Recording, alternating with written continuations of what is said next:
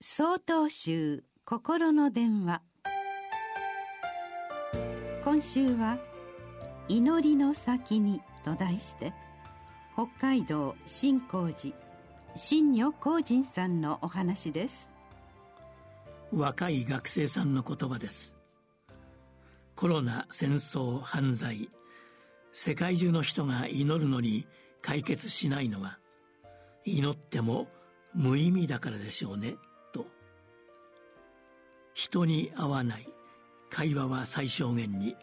行事は自粛。そんな毎日に疲れているのはこの学生さんだけではありません。私自身も正直疲れてきました。そんな毎日への憤りを何かにぶつけたい。彼の気持ちもわかります。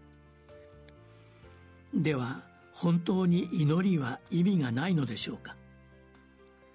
古い映画の話です。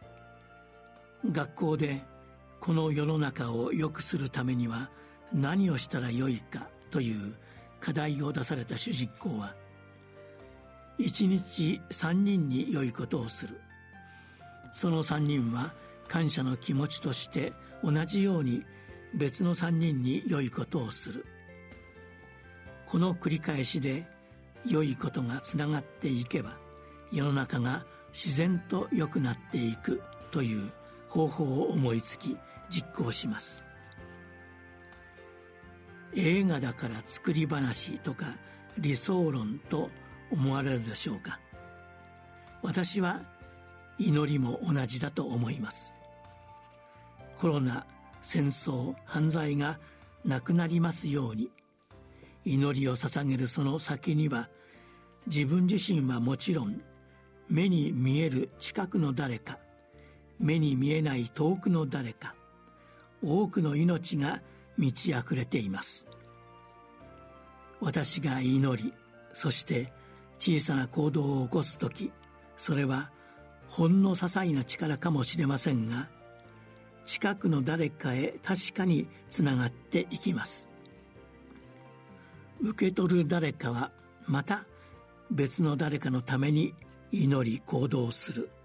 これを恩送りと呼びます。